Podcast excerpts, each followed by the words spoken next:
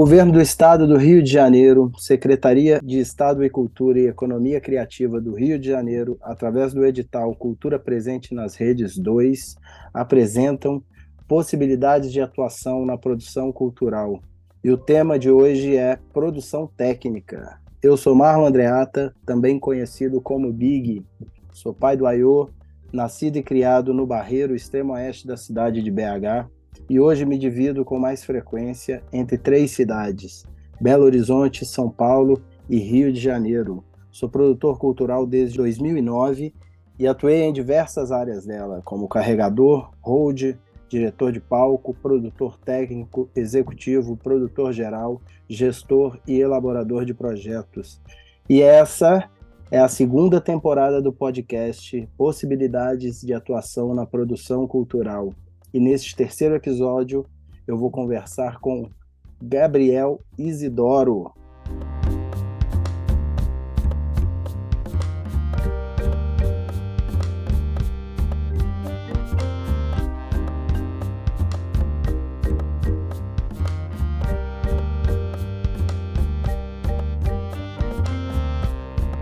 Ele é hold, técnico de som e produtor técnico atuante no mercado fonográfico desde 2008. Começou a sua trajetória nos palcos pernambucanos com apenas 17 anos e acompanhou bandas e artistas locais por vários palcos do Nordeste. Em 2011, se muda para São Paulo, aonde rapidamente se encaixa em equipes de artistas de cunho nacional como Nação Zumbi, Emicida, Rael, Ana Canhas, Céu, Criolo, Marcelo D2, Benegão e uma lista enorme de bandas e artistas que se encontram em São Paulo. Ao longo desses 14 anos de carreira, dedicados ao mercado do entretenimento, já passou por diversos festivais importantes por todas as regiões do Brasil e até mesmo no exterior, como Rock in Rio, Lollapalooza, João Rock, Montreux Jazz Festival na Suíça, Mimo Amarante em Portugal, Summer Stage Central Park nos Estados Unidos. E é isso, seja bem-vindo, irmão, Gabriel Isidoro. Opa, fala Big, beleza, meu querido? Prazer aqui, obrigado pelo convite, bater esse papo junto. Eu que agradeço, irmão, por ter aceitado aí, trocar essa ideia. Acho que é de uma importância muito grande é, você que é um cara que já é do mercado, né? Já essa lista imensa e certamente faltou muito artista ali ainda, da qual você já trocou. É, e acho massa assim você tipo de, disponibilizar seu tempo assim para poder compartilhar com o mundo, com quem estiver atento e estiver ligado e nos ouvindo aí. É, chega junto, já contei um bom pedaço da sua história ali, mas Conta mais pra gente como é que você foi parar na música. Claro. Pois é, Big, foram muito, muitos artistas já que, que a gente já passou né, ao longo dessa caminhada, né? Mas tudo começou lá atrás, dois, final de 2007, começo de 2008. Eu estava terminando o colégio, lá, lá em Recife, colégio de aplicação, e eu já, já tocava, né? Eu tive aula, tive a sorte de ter aula de música desde a época da escola. Então já, já tinha essa veia artística ali inserida desde cedo, né? E paralelamente aos instrumentos que eu pude aprender a tocar na escola, teve, sempre a gente teve os eventos culturais, né? Na, lá no colégio, que eram as primeiras, primeiros festivais de artes, onde a gente se apresentava com teatro, com música, com, com qualquer atividade ali que a gente tivesse interesse em apresentar para o colégio, a gente tinha essa oportunidade, né? E desde essa época eu sempre me envolvi na organização desses, dessas festas, desses eventinhos, né? Então, tive várias bandas né, nessa época ali, entre os 15 e 18 anos, e além de tocar, a gente sempre caiu na parte de organizar, e como eu gostei muito da parte de som, né? Tinha já um, uma inclinação por esse lado, sempre acabava organizando isso, né? O som das bandas na, na da época ajudava a todo mundo ali, né? E a partir daí, minha mãe percebeu esse interesse que eu tinha na época e achou no jornal local lá, lá de Recife um curso de hold. Ela, ela, nem eu nem ela nem ela sabíamos o que era exatamente, mas ela viu lá no, um anúncio no jornal e me mostrou, ah, por que você não vai fazer esse curso? Tem a ver com esse negócio de música que você gosta aí, vai lá ver o que, que é isso aí.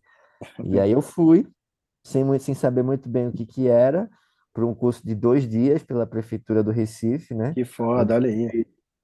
Pois é, aí eu tive a, oportunidade de conhecer Tiago Potts, que foi meu primeiro professor nessa área, né? Virou meu amigo depois. E a Foda. partir disso, eu caí de cabeça nesse universo, né? Tive o primeiro contato profissional, né, com a profissão de hold, entender de fato o que que era que eu estava fazendo na escola, que era basicamente o que eu fui fazer depois, só que de um jeito profissional, né? E foi isso, no final de 2007, eu acho que, eh, não, foi começo de 2008, eu acho já. Eu tive essa, esse primeiro contato com profissionais de verdade da, da, da, da área, né? E ao final do curso, o Thiago percebeu meu interesse, assim, viu que eu já tinha uma certa vocação para coisa e me chamou para fazer um primeiro show oficial, assim, da vida, né? Acompanhando ele num- numa gig que ele trabalhava, numa banda chamada Nós Quatro, lá em Recife, né? Uma banda de baile. E aí, velho, nesse, nessa situação aí eu pude estar em contato com técnicos de som que foram meus, se tornaram meus amigos de estrada do- anos depois e companheiros de, de, de trabalho, né? E tive meu primeiro cachê ali que, foi, cara, depois desse, dessa a primeira oportunidade eu entrei de cabeça, não parei desde então, né? Tô aí fazendo show até hoje. Já joguei em várias posições, né, nessa área do showbiz, né? desde de assistente ali de palco, hold, a técnico de som, músico, e Uhum. agora tenho focado mais na parte da produção técnica, né? O- Nos últimos tempos agora, né? Que foda, mano. E olha como é que acho que tem várias pinceladas assim que é bom, é importante de pontuar. Uma é o incentivo público. Porra, foi uma Sim. oportunidade sua mãe você ver ali um curso e falar, vamos fazer. Então, quanta gente, né? É, Uhum. isso pode transformar tantas realidades, né? É, abrindo oportunidade. Era gratuito, você lembra? Era gratuito, você se inscrevia online, né? E, e aí você era selecionado e participava lá do, do, do curso, tinha um certificadozinho. E ao, ao final desse curso, é, eu me lembro que, que ia rolar o, o fim de ano da- do Recife, né? Da Prefeitura do Recife, que tinham vários palcos espalhados pela cidade, né? E aí, depois desse, desse curso que eu tive contato com o Thiago, ele me colocou para trabalhar no palco do Réveillon da, da Praia de Boa Viagem, né? Caralho. E eu tava lá, primeiro palcão da vida, né? Eu lembro que teve, que teve show do Cordel do Fogo Encantado e do Spock, né? Tipo assim, duas bandas na época assim que eu fiquei, caralho, que isso, velho? né, bicho? Porra, Microfone pra caralho. É, vira- viradas de É. palco, rápidas, 15 minutos, mil pessoas no palco, né? E, e sei lá, eu acho que, que é bem isso que você falou, o o incentivo público de mostrar para os alunos um outro universo acaba te trazendo para isso, né? Te dando a oportunidade para você entender e experimentar, né? Provar esse sabor ali da, dessa área. E, cara, eu também tive cole- colegas de, de curso daquela época que eh, estão trabalhando até hoje, né? Sim. alguns não, alguns não se identificaram, Sim. mas alguns sim, estamos aí, né? Porque, sei lá, quase 15 anos depois, né? Aham. Que foda. E outra, eu acho que é o incentivo que vem de casa, né? Difícil às vezes é, a gente, naturalmente, por uma questão estrutural mesmo, assim, compreender que esse mercado é um mercado possível de se viver, de fazer dinheiro, de, de viver mesmo, né? Sim, E vir de casa, vir da sua mãe é muito foda também, né? Porque já é um incentivo, assim, já muito massa de falar, ah, vou entrar com isso de cabeça. Então, quando você recebe seu primeiro cachê disso, né? É uma coisa, olha, deu certo, mano. É, isso aham. dá dinheiro, né? Existe, Dá existe para um caminho, né? É, Exato. eu Ah, e, e- e essa, esse período coincidiu bem na época que eu estava terminando o colégio e não me identificava com nenhum curso formal, sabe, da faculdade, né? Eu Ah, prestei vestibular para música, mas não passei na primeira oportunidade e uhum, no paralelo eu já estava fazendo show, sabe? Já estava ganhando aham, grana. sim. Então, foi uma coisa natural eh, eu entrar de cabeça nesse, nesse, nesse nesse mercado, né? Sim, e você se dá, você se dá conta, assim, a, a sua preparação, né, como produtor técnico, que é basicamente, assim, a compreensão de toda é, estrutura técnica que emana ali um palco, né, do gerador, né, o próprio palco, mesmo que faça parte de uma, né, dependendo do evento, do festival, o palco passa a ser a parte né, de produção de infra, né? Mas uhum.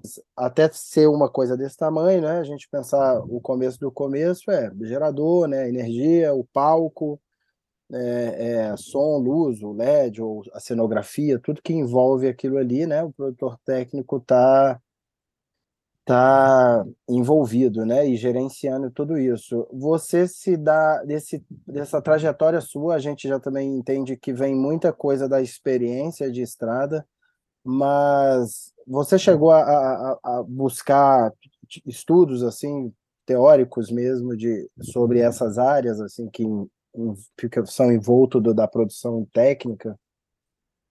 Então, cursos e assim e, e coisas que eu estudei propriamente dito, de, de ir para um curso, para uma sala de aula, eu tive mais na área de áudio, né?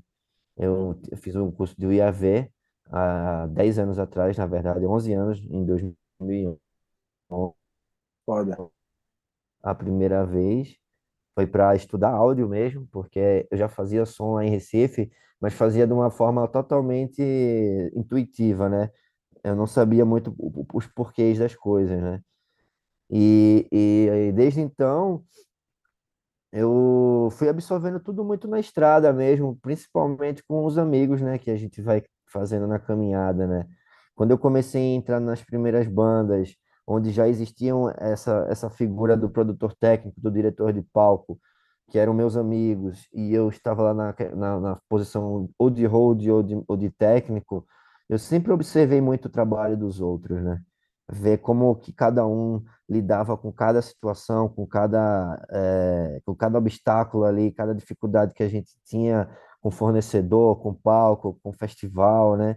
E observando muito todo mundo, eu pude ir aprendendo e pegando as coisas que eu acho que o jeito de lidar que cada um tinha, que eu acho que tinha a ver com o meu jeito de ser dentro do palco, né? Porque às vezes você, você vê uma pessoa que trabalha super bem, mas não é o seu perfil, né? Não, resolve as coisas de uma forma diferente do que você resolveria, né?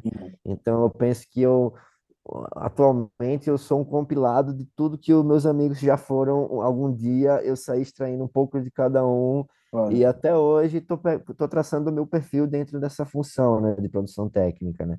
E aí, sei lá, trabalhando com iluminadores, que são meus amigos, que as pessoas que eu admiro, eu pude, sei lá, fazer perguntas sobre luz, né, entender um pouco do universo, de como é que funciona o protocolo de iluminação, o que que é legal, o que que não é, sabe? E painel de LED é uma coisa que eu tenho aprendido esse ano, assim, que eu tenho entrado mais de cabeça para para entender montagens e, e, como é que funciona a teoria disso. Uhum. É, a mesma coisa os efeitos, né? Uma coisa mais nova, né? Pô, como é que opera é, um time code dentro de um, desse universo, né? Como é que você faz faz para conversar é, LED com som, com luz, tudo isso a partir de um play só, sabe? Sim. Isso é uma coisa que, que eu tenho aprendido com os amigos Sim.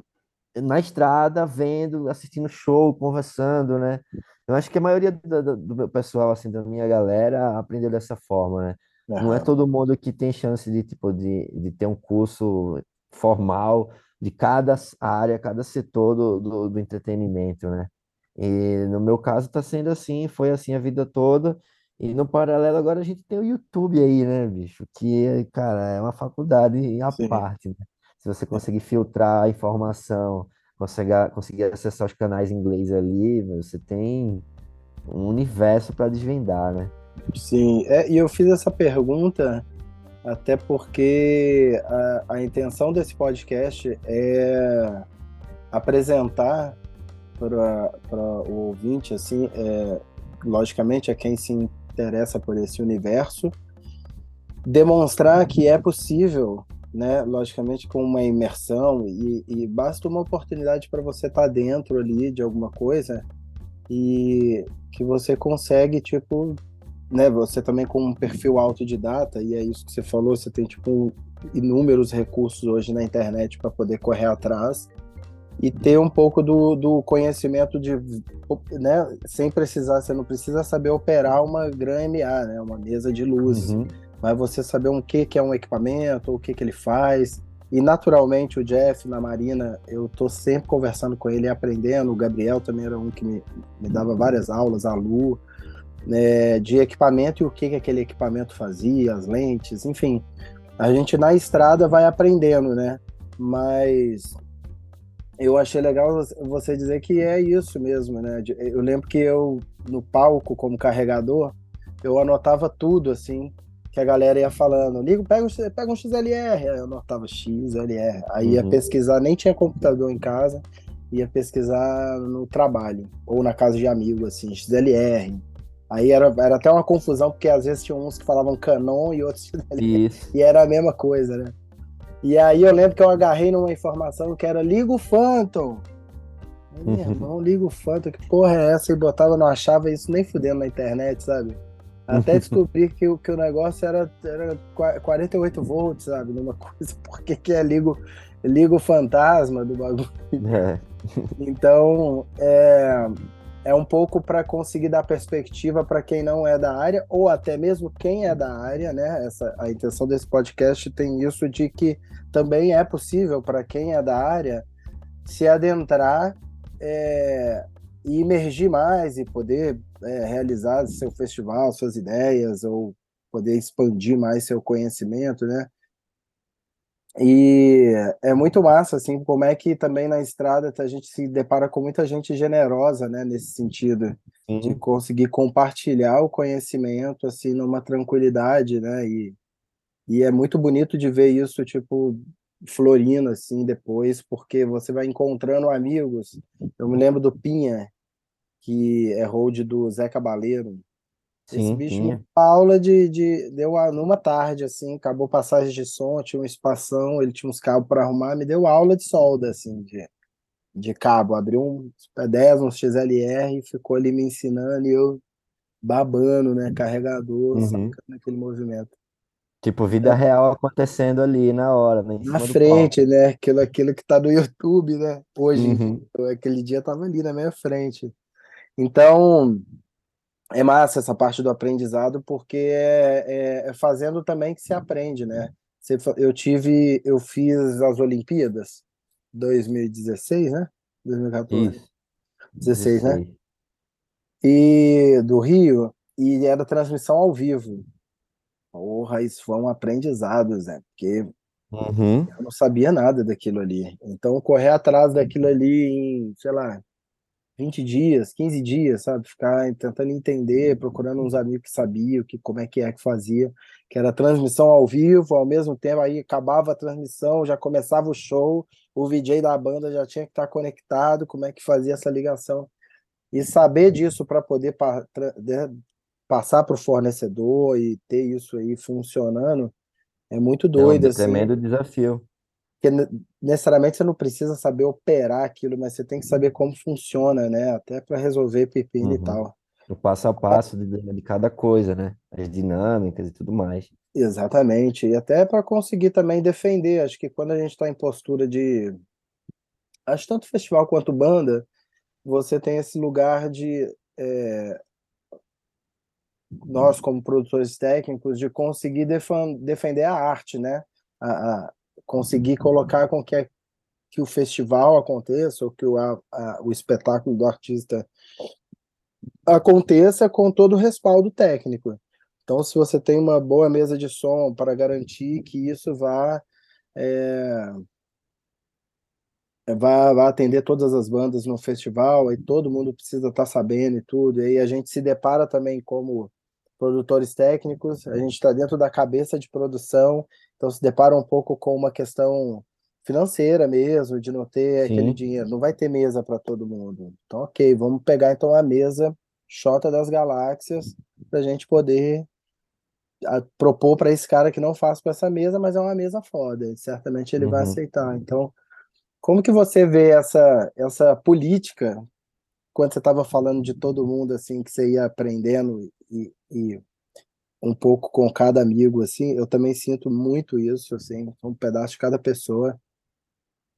Como que você administra essa política? Porque também existe, eu acredito que exista um dom de é, uma habilidade de, de conseguir fazer política mesmo, de fazer Sim, as coisas. eu, eu, eu acredito que isso seja o maior desafio da, da, da função do produtor técnico, né, do diretor de palco ali, que é gerenciar pessoas, né? Gerenciar seres humanos é a coisa mais difícil do mundo, bicho. Muito mais fácil pilotar uma mesa de 48 canais do que gerenciar uma equipe, sabe? É, porque são seres humanos, né? E existem muitas variáveis, né? Às vezes uma pessoa não está muito legal naquele dia, acaba estando menos, menos paciente, acaba, né, tratando alguém de uma outra forma ali que, que causa um estresse, você tem que estar ali de olho nisso tudo para administrar, para que no final o, o espetáculo, o show, a peça, o que é que você, que é que você esteja fazendo, aconteça de uma forma fluida e harmoniosa, né? Eu acho que is- isso tem sido o meu maior desafio agora que, por exemplo, que entrei no Gilson, né? Acho que a gente ainda não comentou, mas esse ano pude assumir essa função no seu lugar, inclusive, né? Você passou a bola e está sendo essa, um- esse grande aprendizado de estar lidando com pessoas diferentes que ainda não tinha tido a oportunidade de trabalhar, de estar conhecendo as pessoas, entendendo como cada um gosta de trabalhar dentro do trabalho, que você tem que ajudar a, a amenizar isso, né? E, e eu vejo que essa é a maior parte, a parte mais difícil, assim, para mim, né? Mas eu tento lidar com, sempre com muita calma, tentando ouvir todo mundo antes de tomar partidos, né? sim, Assim, porque às vezes você tem afinidade com uma determinada pessoa mais do que a outra, mas na verdade a outra estava com um pouco mais de razão, sabe? sim, Então você tem que estar muito atento, né, a, a tudo isso, entender quais são as dificuldades de cada um em trabalhar em equipe e tentar somar, né, o sim. máximo possível para cada um que faz parte da equipe, né? Eu tenho acreditado dessa forma, tenho tenho visto resultados, né, de, dessa, desse método de trabalho que eu tenho buscado nos Gilsons, né, e em todas as outras gigs que eu faço, né. No Emicida, eu sou, assim, vamos dizer, por título, sou o hold oficial da gig, mas quando o nosso diretor de palco, Gustavo, tem algum outro trabalho que ele não pode fazer, automaticamente eu pulo para a função dele e nós temos outros holds, né? E no, no Emicida a dinâmica é um pouco diferente da dinâmica que é no Gilsons, da dinâmica que era na Nação Zumbi, quando a gente estava fazendo show lá, e a gente tem que se adaptar à realidade de cada trabalho, né? Sim, Para poder gerir as pessoas que estão ali envolvidas, né? sim. Sei lá, acho que essa é uma coisa que o produtor tem que ter, né? Um jogo de cintura, principalmente, né? Para saber É, lidar com, com situações adversas, né? Cada, cada trabalho tem a sua peculiaridade, né? A, a sua, a sua, o seu mapa de palco, a sua formação de instrumentos em si, né? Que vão gerar dificuldades na estrada de conseguir backlines ou, ou viajar com isso na, no, no avião, nas vans e tudo mais. Então a gente tem que estar muito atento a essa, esses imprevistos, porque tudo pode acontecer no show, né? É, não, Então, tem entre tantas essas né? as peculiaridades de cada banda, de cada festival, tem as peculiaridades de cada palco, né? de Cada cada lugar. palco, de cada região, cada empresa que te atende, né? E às vezes cada uma empresa que te atende bem num dia, no dia seguinte o teu técnico estava mal-humorado, tratou mal a mesma empresa, o cara lá e putz, deu tudo diferente Sim, do mês anterior que você fez com outra banda, né? sim, sim. Então você tem que estar ali naquele, naquele meio de campo, Uhum. né? Virando o bicho ali às vezes, né? Mas É, acho que é o, é o camisa 10 ali, né? Você, às vezes, uhum, você não vai passar a bola ali para a direita, você vai na esquerda, uhum, porque você tá vendo que é a melhor opção. Então, acho que também essa política, dando uma ilustrada nisso que você falou, essa ponderação, essa mediação, é basicamente isso, né? Eu, eu tenho muito esse tipo de experiência de, às vezes eu consigo um LED maior, mas o monitor, infelizmente, não vai dar para ser CL5, vai ter que ser uma PM5D, uma exatamente, Então, exatamente. aí tem que conversar com o meu técnico de monitor, falar, Uhum. irmão, vamos nessa aqui, me ajuda nessa aqui. Vai Exatamente. rolar, vai ser bom, tem essa estrutura, vamos ter todos os Ilias, mas Uhum. isso aqui não tá rolando, tipo, tá inviabilizando o show. E também tem um pouco dessa de conseguir levar para os nossos técnicos, para essa gerência, né? Que o que a, a, a bucagem, né? O empresário tá ali também na, no front ali financeiramente. Então você tem que garantir a boa convivência com o contratante, com o fornecedor, porque daqui a Uhum, pouco você vai se encontrar na estrada. O artista precisa continuar vendendo o show, exato. mas também você não pode também cair a qualidade do seu show. Então a gente tem um pouco dessa malandragem de colocar um rider, né? Topzera, assim, de botar um negócio foda, porque é o que a gente trabalha também. A gente tem essas de... os técnicos têm as demandas de efeitos, as mesas são melhores para operar, tem um som melhor, ou tem uma, Uhum. um projeto que é para uma Gran MA, é...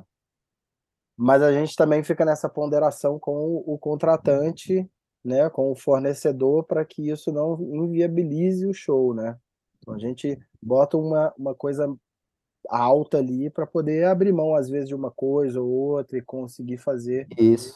Temos que aprender a ser flexíveis na estrada também, né? Cada situação requer um, um, um tato diferente, né? Sim, Às vezes é, é tipo, é um show que a- o cara vai botar tudo, cada vírgula que tá no seu rider, e, tem evento que ele não vai, infelizmente, não vai, não é a realidade da pessoa te atender 100%, sim, mas é um festival que o artista quer fazer, é um, um lugar que é muito difícil de chegar e a gente vai ter que abrir mão de certas coisas. Então a gente tem que estar ali também, não pode ser tão cabeça dura em certos momentos, né? Tem que jogar junto também com o contratante, porque querendo ou não, é, um, é uma cadeia, né? Uma engrenagem, né? Todo mundo faz parte disso, né? Se um, um deixa falhar, começa a travar tudo, né? sim, E pra gente é legal que a coisa aconteça, né? sim, Todo, totalmente. sabe? Então, A entrega, assim, e, e dentro de- disso aí que você falou sobre a cadeia, e é o que a uhum. nossa função, assim, tem, tem muito é de conseguir transmitir, inclusive para o artista, né?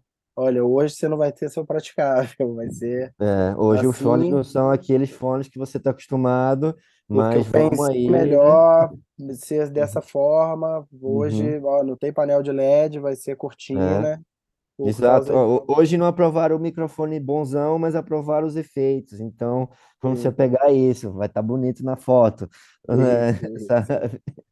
Agora, assim, o que que você vê de, de futuro, assim? O que que você acha que... A gente falou de time code, para mim isso é- já é futuro, assim, uma realidade, e é bem dentro disso que você falou, porque se um der pau, dá pau em tudo.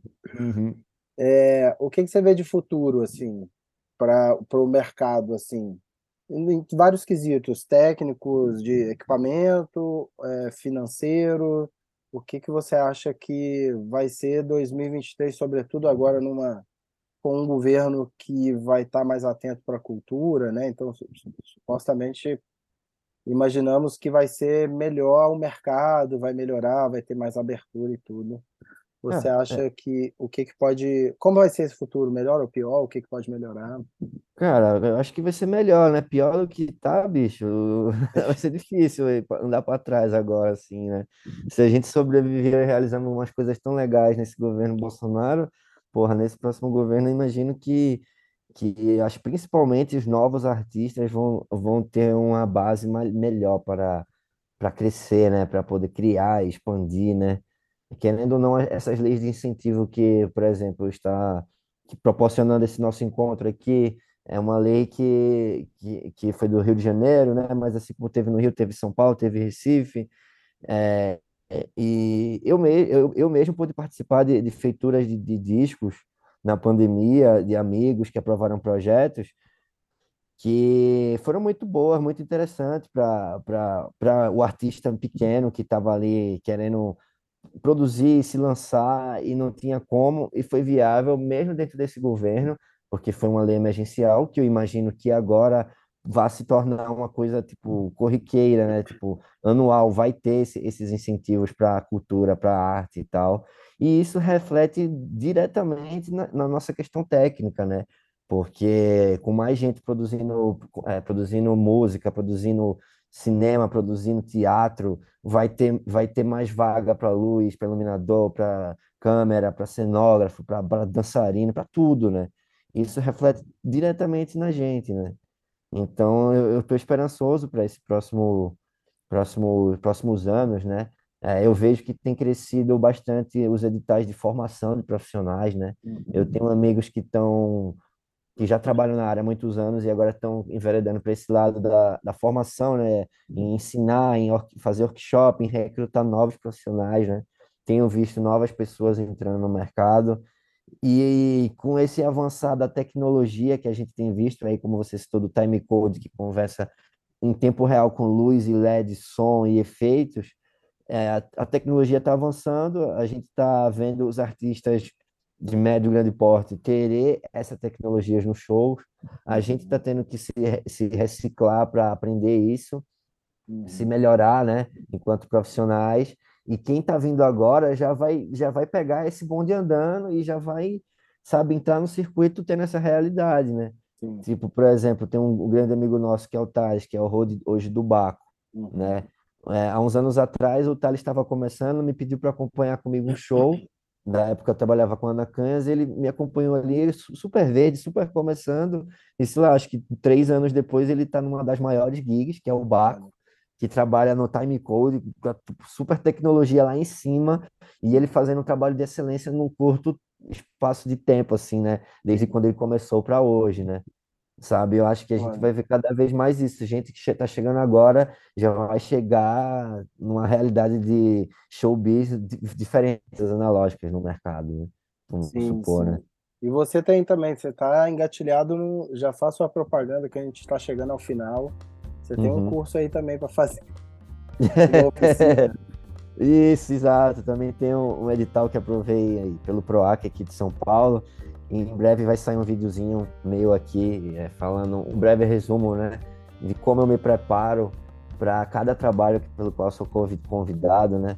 Tem situações que eu estou, sou convidado para ser hold, tem situação que eu sou convidado para ser técnico de som, e agora tem surgido mais esses convites para produção técnica e direção de palco, né?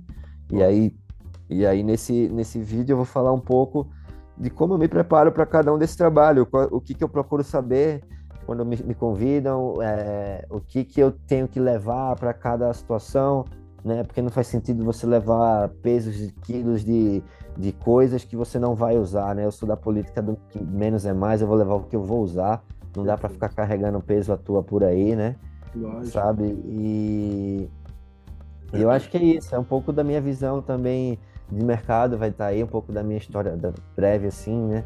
que eu acho que pode abrir a visão para quem está começando também e quiser conhecer um pouco dessas áreas aí que eu atuo, né?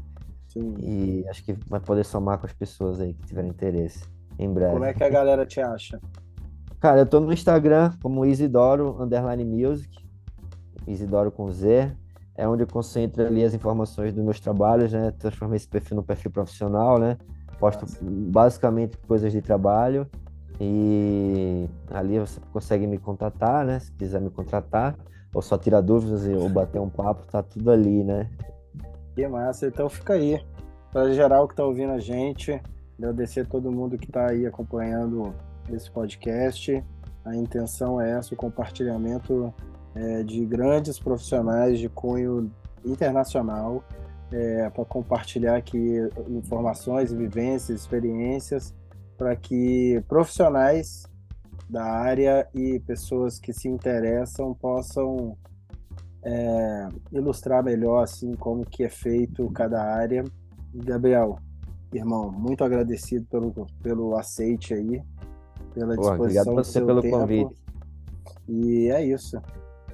Daqui a pouco esse é o terceiro episódio da quinta temporada. A gente tem, tem mais dois. Vamos nessa. Obrigado, irmão. Valeu, Big. Um abraço aí, pessoal. Uh. É nóis. É nóis.